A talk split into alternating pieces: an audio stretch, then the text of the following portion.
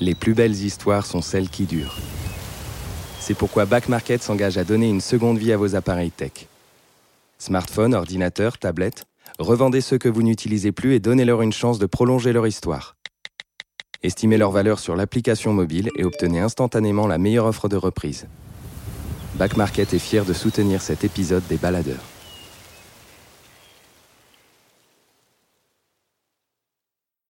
Bienvenue dans Les Baladeurs, un podcast Les Others. Que vous soyez chez vous ou dans la rue, avez-vous déjà rêvé de crapahuter en pleine jungle? De poser un an pour vous embarquer sur un bateau pour une transatlantique? Le frisson de l'ailleurs vous traverse peut-être. Vous sentez que vous pourriez partir, un jour, sur un coup de tête. Ces histoires sont faites pour vous, en attendant le jour, prochain peut-être, de votre départ. Vous pourrez y goûter les aventures des autres, les péripéties de ceux qui se baladent. Nos baladeurs, ce sont les aventuriers, les curieux du plein air, les sportifs, les contemplatifs. Ils se baladent, loin ou proche, dans des zones extrêmes ou à côté de chez nous. Alors nous leur avons demandé de nous raconter au creux de l'oreille les récits que l'on compte au coin du feu. Prêt pour le départ? On vous embarque vers d'autres ailleurs pour 40 minutes. Pour ce premier épisode, Jérémy Villet a pioché dans sa mémoire une image blanche parmi l'album de ses souvenirs d'expéditions photographiques en région polaire. Il est photographe animalier et avec son van, il parcourt les territoires enneigés du nord de la Terre. Ses clichés sont blancs, poudreux, sauvages. Il capte un instant, un vol d'oiseau, le regard d'un bœuf musqué.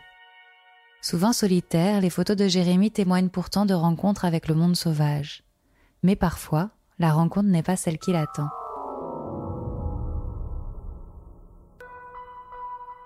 Tous les ans, à la fin de l'hiver, quand il commence, la lumière commence à revenir dans le nord du monde, j'essaye de partir avec mon van euh, jusqu'au Cap Nord, donc le sommet de la Norvège, la dernière pointe de terre tout en haut de l'Europe.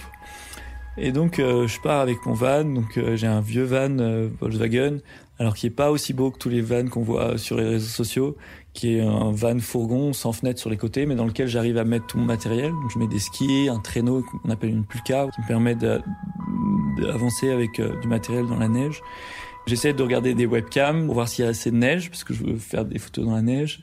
Et aussi j'envoie parfois des messages à des gens que j'ai rencontrés sur place, qui sont fermiers, éleveurs de rennes ou euh, en Norvège, en Suède, en Finlande, ou euh, scientifiques ou, ou, pêcheurs, et je leur demande s'ils ont vu des animaux. Donc je fais un peu de repérage comme ça, et puis je fais aussi du repérage sur Internet, où euh, je vais voir, euh, grâce à des hashtags de lieux sur Instagram, je tombe sur des photos que des habitants ont fait dans un lieu où je sais qu'il y a des animaux, pour voir si par exemple cette année les lièvres blancs sont là, ou si les, les rennes migrent. Et puis aussi, j'ai des cartes que je, sur lesquelles je dessine des itinéraires, que je retranscris sur des GPS de randonnée où je rentre des points. 48 degrés nord, qui me permettent de me guider un peu quand je suis à pied sur le terrain. 1 degré est, Et surtout, je me fais un itinéraire pour faire avec mon van. Bruxelles, Caen, Düsseldorf, Hambourg, Copenhague, Alors, ce qui est génial, c'est qu'on peut aller tout en haut de l'Europe sans prendre le bateau. Donc, il y a des ponts entre le Danemark et la Suède et euh, passe en Suède par ces ponts. Et puis ensuite, je prends au nord-ouest, tout de suite en Norvège. Et là, très tôt, à deux heures d'Oslo, il y a des très hauts plateaux de toundra où je reste souvent deux semaines, où il y a des rennes sauvages, des bœufs musqués qui sont ces grands buffles de la préhistoire. Oslo, Trondheim, Vaala, Rovaniemi, Inari, Et après, je continue, je retraverse la Suède. Donc là, c'est des paysages de, de forêts euh, boréales avec des, des, des grands sapins et des lacs partout. Ivalo, Karasjok, Kirkenes, Alta, Puis je repasse en Finlande, au nord de la Suède. Donc la Finlande, c'est aussi des forêts un peu plus austères, avec des petits villages de bûcherons. Avoisut, Et après, au nord de la Finlande, je retrouve le sommet de la Norvège qui fait en fait cette banane qui contourne toute le- la Scandinavie. Et là, j'arrive au Cap Nord, Cap Nord, 71 degrés nord, 25 degrés est, qui est souvent ma- mon objectif. Donc c'est 40 heures de route que je fais en, environ 3 jours, sans trop m'arrêter. Euh, mais en même temps, c'est excitant parce qu'on part avec ces images dont on a rêvé, d'animaux qu'on a aperçus les fois d'avant et qu'on espère enfin photographier. Donc pendant tout le voyage avec soi-même, on part avec cet imaginaire qu'on développe encore plus. Et d'un coup, on se gare et on se retrouve au bord bah, au bout de la route. On part et on doit ouvrir la voiture qu'on avait fermée en partant de chez soi euh, en, région parisienne.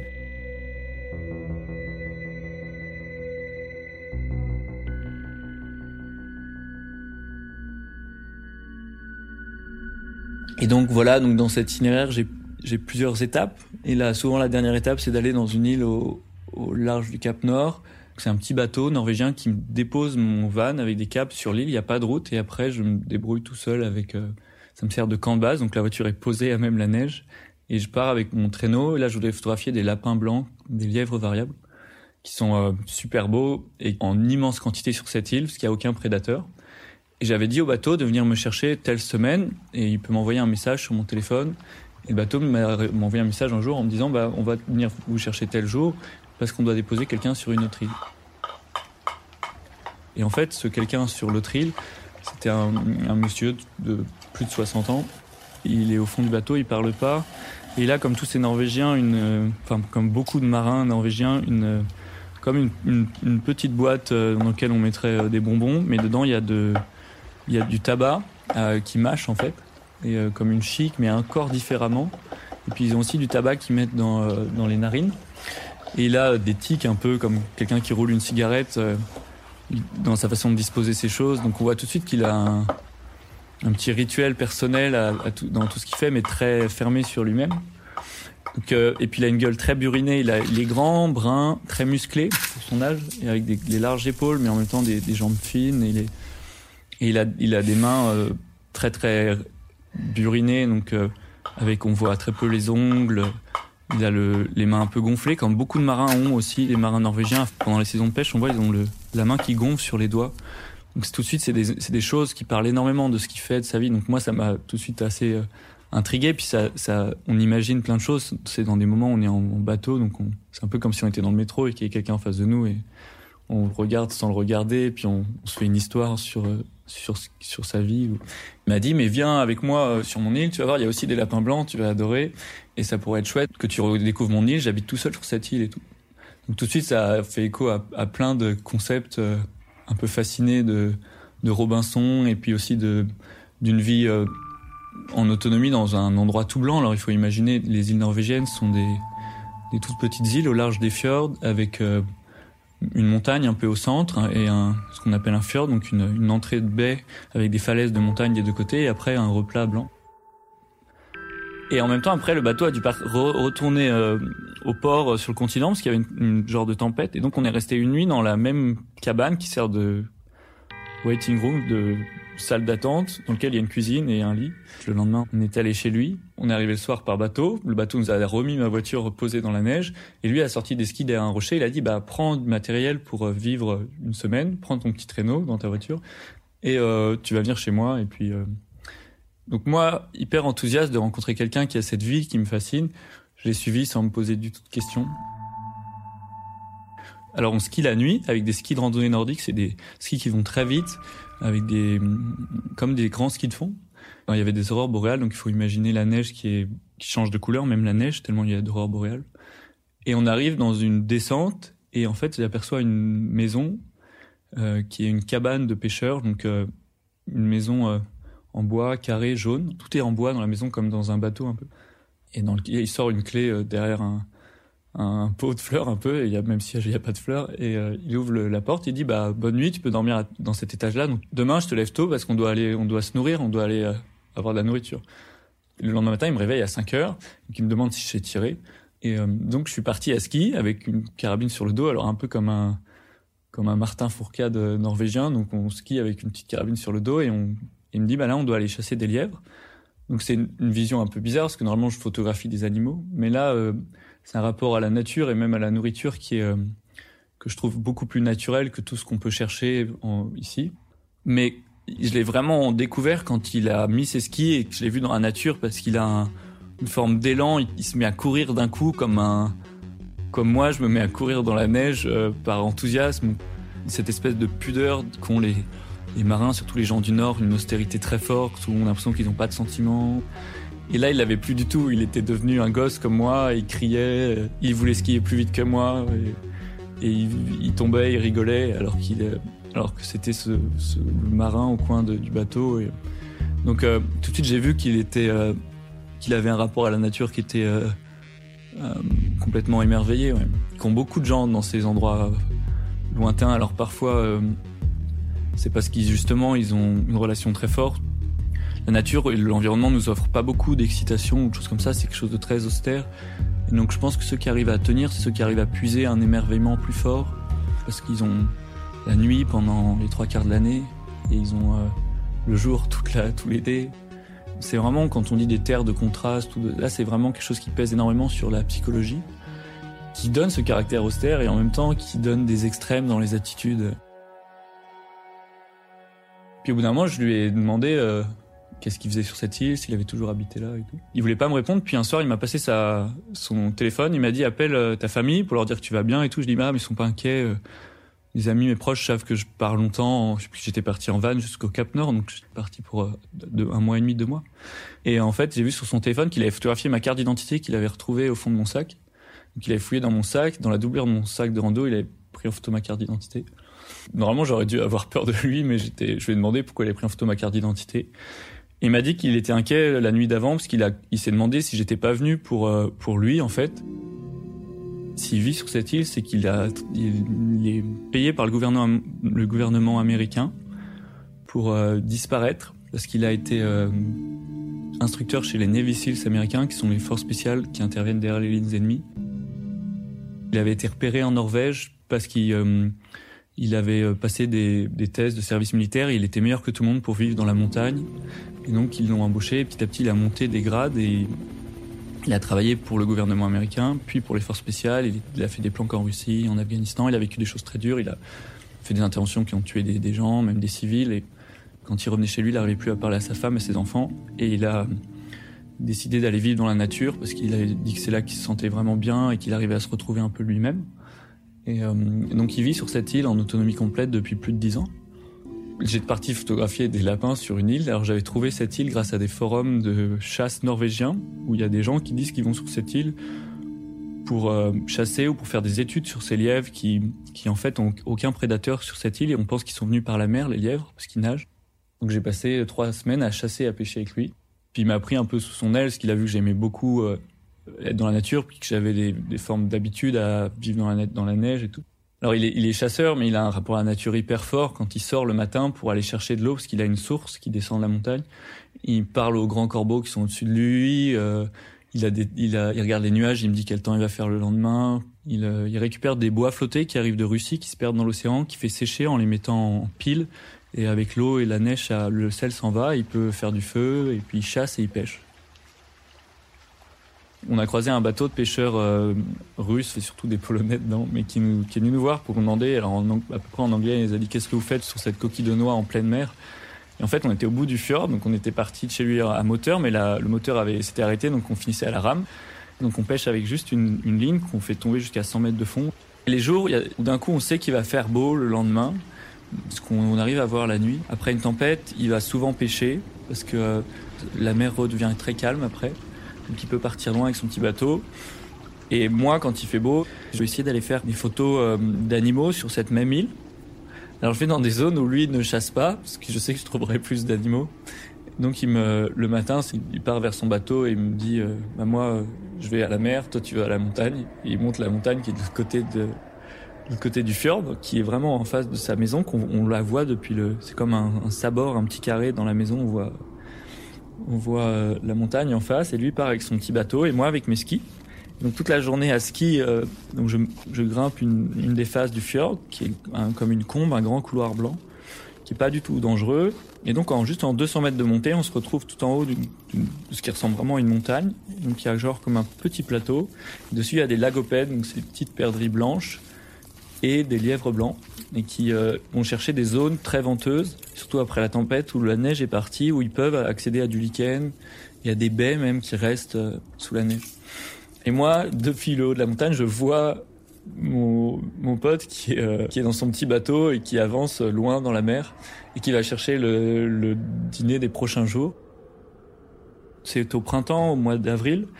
Au début, il y a que 4 heures de jour et puis tous les jours, on gagne une demi-heure à peu près. Donc ça va très vite. Il y a un moment où on passe vraiment de la nuit au jour. C'est un moment aussi qui correspond avec les périodes un peu plus douces en température. Il fait plutôt moins 10 degrés que moins 30 degrés. Ce qui est vraiment une grosse différence pour vivre dehors et tout. Le soir, je lui montre mes photos sur mon écran et lui, il me ramène son seau avec du poisson ou pas dedans, parce que parfois il en prend pas du tout.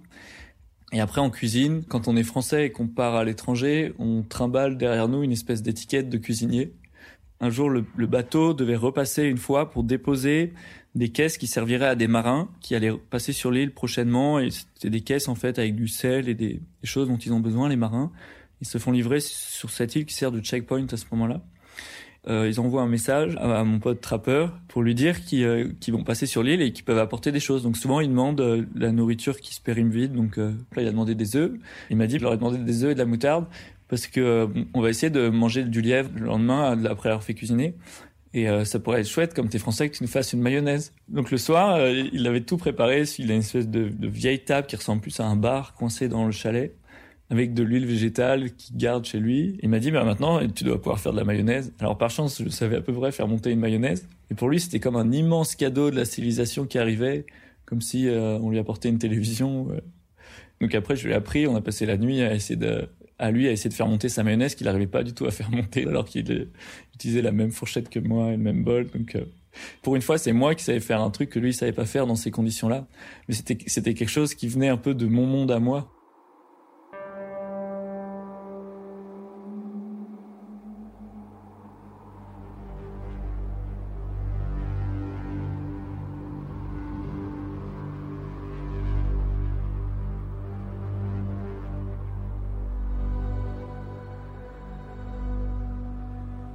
Le soir, on se couche assez tôt parce qu'il fait, on commence euh, à dîner à 5 heures de l'après-midi. Donc en fait, à partir de 21h, c'est comme s'il était 1h euh, du mat dans notre tête. Il y a aussi ce soir, le vent se lève. Le vent, c'est aussi quelque chose qui endort vite et qui fatigue énormément. Dans la maison de, du trappeur, là, c'est une une vieille maison en bois, il y a des entrées d'air partout. Donc, il y a des sifflements incessants euh, qui, sont, qui sont très très beaux puisque c'est apaisant. Puis on a l'impression de nous d'être dans cette espèce d'alcôve au milieu de quelque chose de très très hostile. Alors moi je dormais au rez-de-chaussée, lui à l'étage. Il fait des cauchemars la nuit, donc il se réveille en criant et euh, il se rendort pas souvent. Ça me réveille souvent et puis ça crée euh, quelque chose de dans cette situation d'une maison où il y a le bruit du vent, d'être perdu et tout, ça crée une situation un peu qui devrait être inquiétante mais qui l'est pas parce que je sais qu'il a un rapport très apaisé à ça. Puis en même temps, moi, je me sens beaucoup plus en sécurité ou à l'abri dans ces, dans ces situations que euh, parfois quand je dors dans un coin de ville. Depuis que je suis petit, je vais dormir en forêt avec mes frères d'abord, puis, euh, puis moi tout seul. Ça me réveille même plus le bruit des sangliers qui viennent jusqu'à mes pieds. Souvent, j'ai pas de tente, je dors dans un sursac de couchage, un bivy bag. Je sais qu'un sanglier jamais me chargera, tant sauf si je l'ai blessé, ce qui risque pas d'arriver. Et alors il y a aussi le fait qu'il n'y ait pas de toilette dans la maison et qu'il y a en fait un, une espèce de toute petite cabane euh, qu'il a fabriquée où il a fait un trou suffisamment profond pour aller aux toilettes. Donc c'est compliqué parce que la neige est profonde, donc on sort, euh, imaginez à moitié en, pyjama, en collant de ski, et puis on met des grosses bottes de pêcheur dans lesquelles la neige rentre, donc on rentre, on a les pieds trempés. Et puis aussi le fait de rester aux toilettes dans le froid, au milieu du vent. Et après il y a ce, souvent quand on sort la nuit, il y a des aurores boréales. Donc euh, on, arrive, on ouvre la porte qui est dure à ouvrir d'ailleurs parce qu'elle est souvent face au vent. Et tout de suite, je me retrouve euh, dans un endroit enneigé complètement et avec du vent, le froid qui pique sur le visage. Et au-dessus, quelque chose d'hyper rassurant, qui sont cette danse de filaments, comme des grands nuages verts, bleus, violets. quelque chose d'assez complètement divin qui euh, qui, apaise complètement, mais dans un climat hyper hostile. Donc c'est souvent ça, ces contrastes des endroits très beaux et très loin. On mélange des sensations euh, d'accueil, de chaleur et d'hostilité très fortes. Il me parle de son oncle qui, a été chasseur d'ours polaires au Svalbard, donc entre l'Islande et le Groenland, qui est en fait une île où il y a beaucoup d'ours polaires encore, qui est l'île jusqu'où arrive la banquise et les ours arrivent par la banquise et restent tout l'été enfin restent tout le temps sur cette euh, sur cette île et partent sur la banquise quand la banquise arrive euh, à la fin de l'hiver euh, jusqu'à jusqu'à cette île qui est le Svalbard. Mais malheureusement, la banquise n'arrive plus tous les ans ou elle est souvent à moitié. Donc les ours doivent nager ou n'arrivent pas à se nourrir. Et donc sur cette île, avant, il y avait des chasseurs d'ours polaires qui paraît complètement bizarre maintenant. Alors malheureusement, il y a encore des chasses d'ours polaires dans certains pays et, Et le, la Russie est prête à l'autoriser à nouveau euh, en, Russie, ce qui est triste. Mais lui, son oncle, il tuait à peu près 50 ours polaires par an. Et il a, tous les ans, il arrivait avec les peaux d'ours polaires euh, à, Alta, qui est la dernière ville au nord de la Norvège. Et il vendait ces peaux d'ours polaires qui après partaient dans euh, des, pour des, la bourgeoisie de toute l'Europe. Et en même temps, cet, cet oncle, il vivait en autonomie totale et il voyait des gens qu'une fois par an, donc c'est ce concept du marin qui rentre au port et qui voit des femmes. Et il disait que lui, pour pas penser aux femmes, euh, son oncle lui avait dit qu'il devait sortir et couper du bois. Mais que lui avait un problème, c'est que sur son île, il n'y a pas d'arbres. Donc il devait trouver des solutions. Alors ce qu'il fait, c'est qu'il va skier ou qu'il part à la pêche ou à la chasse. Et euh, même quand il a assez de nourriture, il, il, disait qu'il faisait exprès de rater les animaux. Et qu'au moins, euh, il avait l'impression de faire un truc différent et qui lui permette d'échapper à ça. La question de la, relation sociale ou même amoureuse, ces questions qui sont les premières questions qu'on se pose à aller vivre tout seul dans la nature. Alors moi j'ai la chance de, pas, de passer quand même beaucoup de temps dans la nature. Je vais pas pour être seul, mais la solitude est vraiment le meilleur moyen de se construire un imaginaire et d'avoir une relation forte avec tout ce qu'on voit, le soir de penser à ce qu'on a vu et c'est ça en fait qui crée notre inspiration. Dans la nature, on doit être très silencieux tout le temps et on n'est pas le bienvenu parce que les animaux quand ils nous voient, ils sentent une odeur ou d'abord ils nous sentent souvent ou ils nous entendent c'est la pire odeur qu'ils peuvent sentir et ils, partent à, toute vitesse, ils nous montrent leurs fesses et ils s'en vont.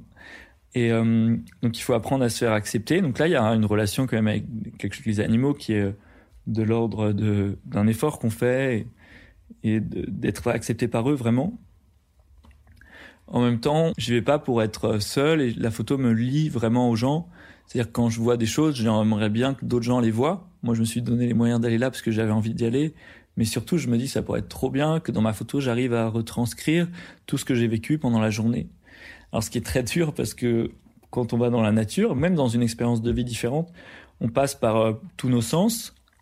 Donc, on va entendre le sifflement du vent, on va être ébloui par la lumière du soleil, on va voir euh, un côté où il y aura un plateau, un immense plateau de neige tout blanc, tout. Et là, on a vraiment l'impression, moi, j'ai cette impression de rentrer dans un autre monde dans lequel je suis invité spécialement et euh, alors qui est à la fois très dur à vivre parce qu'il faut faut bien s'équiper, il faut euh, savoir se déplacer, avoir des réflexes pour euh, pour camper. Donc on a pas l'impression d'être le bienvenu. Puis c'est un monde qui est très dur et en même temps il nous offre une sensation de de calme, de de pureté, de Extrême Nord. Le soir, je, rentre dans ma tente. Expédition en solitaire. la tente, c'est une tente d'expédition en tunnel, donc c'est pas très haut, ça doit faire un mètre. Température, moins 32. 30 de hauteur, donc on peut pas être debout. Enfin, pas moi en tout cas. Et il y a peu d'espace et je dois réussir à mettre toutes mes affaires à l'abri, donc des affaires que je sors de mon traîneau. Mon traîneau, je le renverse et je le mets dans la neige. Mes skis, je les plante euh, au bout de ma tente pour permettre de mieux, de mieux tenir la tente. Euh, mes bâtons servent aussi à harnacher la tente parce que c'est très compliqué d'accrocher une tente dans la neige. Quand on plante une sardine, elle ressort. Et, avec, j'ai une pelle qui me permet aussi de dégager ma tente de la, de la neige parce que le soir, en fait, le blizzard se lève. Quand on revient d'avoir fait des photos, quand je reviens, je trouve plus ma tente. Donc, il faut que je prenne un point GPS au milieu de ma tente avant de partir faut pas que je prenne mon point GPS. Par exemple, à 5 mètres de la tente en partant, j'appuie sur mon GPS et je me dis, bah, c'est bon, j'arriverai à 5 mètres parce que le soir, dans le blizzard, on voit pas à 5 mètres. Donc, il suffirait que je revienne sur mon point GPS à 5 mètres. Et là, je sais pas si je dois aller à gauche, à droite, devant et je retrouverai jamais ma tente. Donc, en plus, je pars souvent avec un sac à dos dans lequel je mets mon duvet, mon sac de couchage, au cas où je me perds, où je puisse dormir une nuit à peu près. Donc là, je l'ai déjà fait une fois, donc je dors euh, dans mon sac de couchage dans le blizzard. Alors là, il y a des techniques, il faut renverser ses skis, dormir sur ses skis, sur son sac aussi puis dormir avec une surface de contact dans la neige soit plus faible. il y a plein de petites techniques de survie comme ça qu'il faut bien avoir en tête. Et puis être très rigoureux avec toutes ces petites étapes de matériel qui finalement quand on les fait, il n'y a plus aucun risque. Le soir, il faut que je me fasse à manger parce que j'ai très vite très faim et puis surtout on est très déshydraté. Donc euh, je vais chercher de la neige que je tasse avec ma pelle, donc des carrés de neige comme pour faire des igloos que je mets dans ma tente. J'en mets deux ou trois, puis j'ouvre l'avant de ma tente et j'ai un réchaud qui fonctionne avec euh, de l'essence et euh, avec cette essence qui brûle dans mon réchaud spécial, j'arrive à faire fondre de la neige qui me fait de l'eau que je fais bouillir pour ma nourriture déshydratée ou pour mes pâtes chinoises que je mélange avec des épices différentes chaque soir et j'ai l'impression d'avoir des menus différents. Donc euh, j'aime beaucoup mais c'est très long, on met plus d'une heure à tout cuisiner. Pour ça, il faut être un peu attentif parce qu'on a son réchaud entre les pieds, il faut pas le faire tomber. Il faut pas sortir ses mains de ses gants trop longtemps. Puis on n'a plus la sensation du chaud et du froid, donc on peut se brûler avec la flamme qu'on voit pas dans le froid. On se fait souvent avoir une fois et on recommence pas. Puis si on brûle ses gants, par exemple, euh, bah, on n'a plus de gants et on a froid tout le temps. Donc euh, il faut être un peu rigoureux, ce que normalement un photographe rêveur qui part dans la nature n'est pas au début. Donc je prends un peu sur moi là-dessus, même beaucoup, et euh, c'est plus un effort, c'est un, processus que j'ai. Et après, euh, le soir, c'est un peu, j'ai aussi un petit rituel. Je mets mes batteries dans des chaussettes que je mets dans mon duvet. Mes batteries que j'avais gardées dans ma doudoune toute la journée pour pas qu'elles refroidissent. Euh, je mets mes gants, les chaussons de mes chaussures de ski de rando dans mes dans mon duvet pour qu'elles sèchent. Alors j'ai un duvet en, en plume d'oie qui est extrêmement chaud, qui va à moins 35 degrés. Et euh, je dois regonfler mon tapis de sol, essayer de mettre des choses autour de moi, parce qu'il faut imaginer que je suis juste allongé, je peux pas me lever et je bricole mes affaires autour. Il faut pas que j'oublie de sécher mes chaussures, sinon le lendemain j'arrive pas à les mettre. Enfin, plein de choses comme ça qu'on qu'on apprend en campant. En fait, il suffit d'être bon campeur. Et aussi le soir, je me fais chauffer plus d'eau qu'il faut, que je mets dans mon thermos et que je laisse euh, dans mon duvet pour que le lendemain, en partant, je puisse euh, mettre des patinoises dans mon thermos et avoir un déjeuner. Et aussi, je remplis une bouteille vide de neige que je mets aussi dans mon duvet. Et le lendemain matin, c'est, elle a fondu en eau, donc j'ai un tiers de bouteille avec de l'eau. Alors dans la neige fondue, il n'y a pas de sel minéraux. Par contre, mon corps s'est habitué à manger ou à boire de la neige, ce qui normalement n'est pas le cas au début quand on n'est pas habitué j'ai mon gros téléobjectif et mes boîtiers photo que je mets à l'abri du blizzard, mais que je dois pas mettre en contact de mon duvet ni de d'éléments chauds, sinon ça condense très vite parce qu'il passe de moins 30 à un peu plus de chaud. Et parfois quand je dors même dans des cabanes que je trouve, il faut surtout pas que je chauffe la cabane avec les appareils dedans, sinon ça fait trop de choc, ça peut condenser et après je peux plus nettoyer ni rien. Donc là il y a un rapport au froid qui est beaucoup dans l'habitude, il faut euh, il faut savoir ne pas avoir trop de couches pour pas transpirer, avoir des, matériaux qui gardent pas la transpiration. Il faut bien gérer ses mains parce que pour faire des photos, euh, c'est très dur avec des moufles. Donc euh, j'essaie de déclencher à travers mes moufles quand je fais des photos. Et surtout, il y a plein de réglages à faire sur des boutons devant que je n'arrive pas à accéder parce que j'ai une main qui tient le, le, gros objectif avec ma moufle et une autre main qui essaie de déclencher et que si je baisse mon appareil photo alors qu'il y a un animal devant moi, il va me voir plus il va avoir un mouvement. Donc souvent, je suis coincé ma tête derrière mon appareil et avec mon nez, j'essaie d'appuyer sur des boutons pour changer des réglages ou sinon avec mes dents de, travers, j'essaie de croquer dans un bouton pour que ça change. Alors ça met de la baffe partout et ça devient de la glace énorme, donc je peux plus toucher au bouton après. Et, euh, je dois baisser mon appareil photo et l'animal s'en va. Donc, il y a des moments un peu complètement absurdes où les gens me disent mais comment vous faites faire des photos? Quand il fait froid, est-ce que vous enlevez vos gants? Alors oui, parfois j'enlève mes moufles, mais il faut compter dans sa tête jusqu'à 20 par exemple pour vite les remettre et pas être pris dans l'enthousiasme de pas sentir le froid parce que le froid généralement aux mains quand on le sent, c'est trop tard. Si je vais passer une journée à grimper une montagne et qu'en haut il y a un imagine un bouquetin ou d'une montagne enneigée, et eh ben j'aurais envie de le mettre en haut sur la photo pour euh, retranscrire le vertige, le, le vide. Alors que si j'étais monté en hélicoptère, euh, j'aurais pensé juste au, à cet animal atteint et j'aurais fait un gros plan. Donc je trouve que le, tout ce qu'on vit, c'est ça dont on doit servir pour nos photos. C'est ça en fait qui permet aux gens de vivre à travers ces photos d'animaux euh, toutes ces sensations qu'on a nous. Ça passe par des techniques de savoir qu'il faut réussir à, à, tout transmettre. Mais malheureusement, dans une photo, on peut pas mettre tout ce qu'on vit en une journée, parce qu'une photo, c'est juste un instant. Donc la neige me permet d'avoir, euh, elle purifie tout et elle retransmet mieux cette émotion personnelle avec le réel lui-même, comme si quelque part dans la nature, la neige et ces paysages, c'était un endroit où mon imaginaire à moi était, était réel. Je suis parti un jour avec mon ami trappeur une journée pour faire des photos, donc je voulais même qu'il en fasse lui avec mon appareil photo. Alors c'était un peu compliqué parce que c'était une pas une très bonne journée euh, pour faire des photos parce qu'il y avait beaucoup de soleil, et ça demande des réglages compliqués sur la neige et tout, donc je réglais tout pour lui et puis je lui repassais l'appareil. Aussi quand on est deux, les animaux ont beaucoup plus peur. Mais c'était rigolo parce qu'il il faisait pas du tout comme les gens, euh, un gros plan d'un animal. Et il avait cette frustration tout le temps de pas réussir à mettre dans les photos tout ce qu'il a envie de mettre parce qu'il part avec beaucoup plus de concepts de cet endroit que nous. Le soir en rentrant, quand on a regardé les photos, il était hyper déçu de lui et, et en même temps, il trouvait ça, il trouvait ça génial de se dire que moi, je commence à réussir à mettre grâce à mes techniques et à mon expérience de ce que je vois dans tous ces endroits, à mettre euh, ses émotions ses émotions intérieures dans la façon sur le terrain de faire des photos. On dit bah tu retoucheras mes photos pour qu'elles deviennent comme les tiennes et tout. Alors je retouche pas du tout mes photos parce que j'essaie justement d'avoir ces situations où euh, c'est des, des, moments que je cherche dans la vraie vie, donc ça, ça me plairait pas de faire des photos dans des situations pas très belles et de les rendre belles en, en rentrant. Je voulais repartir parce que je voulais aller photographier des oiseaux, des macareux qui reviennent sur une autre île qui est très loin, qui est de l'autre côté de la Norvège, qui est au large de la Russie. Et, euh, en fait, il fallait que j'y aille maintenant parce que je voyais que la neige était en train de fondre et que c'est à ce moment-là que les oiseaux reviennent de l'océan Arctique, commencent à nicher et la neige peut revenir encore une fois. Et j'arrive à faire des photos de ces animaux euh, très colorés dans la neige qui est rare, des macareux comme des petits pingouins euh, colorés et aussi des pingouins, des pingouins torda. Et alors là, je dis à, mon pote, bah, il va peut-être falloir que je parte, il faut qu'on appelle le bateau. Et en fait, on a appelé le bateau, mais pendant cinq jours, il y a eu une tempête. Donc j'étais bloqué chez lui, donc c'était chouette, c'était une bonne excuse. Et, euh, finalement, donc j'ai, pris le bateau cinq jours après, qui m'a ramené jusqu'au bateau qui est de, souvent à cause de l'autre côté de l'île, à l'abri du vent, donc à ski. Et puis euh, il avait un, une façon euh, hyper pudique de, de, cacher ses émotions. Et puis en fait, il m'a dit au revoir comme si on allait se revoir une semaine après. On s'est pas vu depuis deux ans. Alors tous les ans, il m'envoie des mails, j'envoie des mails.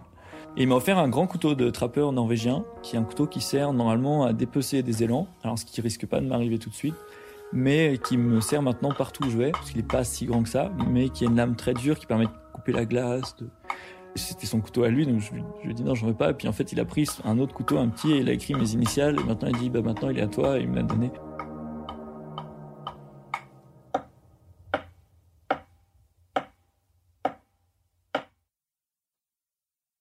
Quand je reviens, euh, je reviens très vite d'un coup. Donc il y a 40 heures de route pour venir du Cap Nord. Et euh, je l'ai fait en deux jours et demi. Donc je roule plus de 15 heures par, jour. Donc je m'arrête juste pour reprendre de l'essence et je repars. Alors je suis pas fatigué pour ça. Au début, donc c'est des très belles routes. Donc c'est de la neige sur les, les euh, 2000 premiers kilomètres. Donc c'est un peu plus compliqué de conduire, même compliqué. Donc là, il y a souvent des rennes qui traversent, des élans. Donc il faut ralentir, euh, déraper, repartir. C'est assez drôle, mais en même temps fatigant. Et, euh, et, là, souvent, quand on revient au mois, d'avril, il y a tous les oiseaux qui remontent d'Europe et qui vont en, dans toute la Scandinavie. Donc, il y a énormément d'oies et de cygnes. Donc, c'est les, les cygnes chanteurs, les cygnes d'Olgersen et les grandes oies cendrées qui arrivent de toute l'Europe, l'Europe centrale, de France, et qui remontent et qui correspondent aux mêmes axes que les autoroutes et les grues aussi. Donc, je passe mon, temps à regarder par, plutôt au-dessus au de mon pare-brise et à voir toutes ces oies qui remontent et que j'entends aussi la nuit quand je dors dans un parking les oies le matin font énormément de bruit partout. Donc là, il y a un rapport à la migration que j'ai moi aussi en revenant, qu'on se croise parce que quand je, en novembre, quand je descends, souvent je les croise dans l'autre sens. Et, euh, et, ça correspond exactement au même moment que moi, puisque moi j'y vais pour chercher la neige au moment où elle fuit la neige. Et au printemps, quand je reviens, quand il n'y a plus de neige, elle euh, en profite pour remonter. Donc c'est mes, mes compagnons euh, de route inversés en fait. Et euh, donc ça me permet de me lier toujours à la nature tout en étant dans des autoroutes allemandes où les gens vont à 200 à l'heure et tout. Et euh, puis souvent quand je rentre, mon van est rempli de plein de choses, toutes mes affaires sont mouillées. Euh, j'ai essayé de sauvegarder mes photos sur un autre ordinateur parce que j'ai peur de me dire que toutes mes photos qui sont là pour, de plusieurs mois, bah, d'un mois, c'est, euh, il faut pas que je les perde du tout.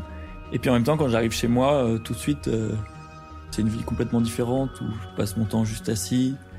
Tout le rythme que j'avais avant est en contraste énorme. Tout ce que je fais, j'ai moins l'impression de le vivre vraiment ou d'y mettre beaucoup d'attention.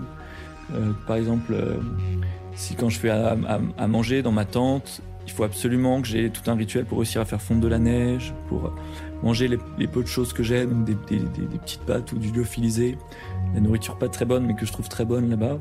Et mais pour lequel je suis hyper content de la manger après avoir réussi à enlever mes chaussures, à refaire ma tente, à me mettre dans mon duvet, à, à allumer mon réchaud dans le vent. Alors que là, je mets une pizza dans le micro-ondes, je retourne voir mes photos et je sais plus si j'ai mis la pizza dans le micro-ondes c'est un contraste qui est à la fois très dur et puis en même temps qui donne de la valeur au, moment vécu avant. En même temps, il y a cette excitation de reprendre une vie sociale. Mais il y a un contraste fort et qui va très vite. Ce podcast est une production Les Others, réalisée par Camille Juzo, avec une composition musicale de Alison Brassac.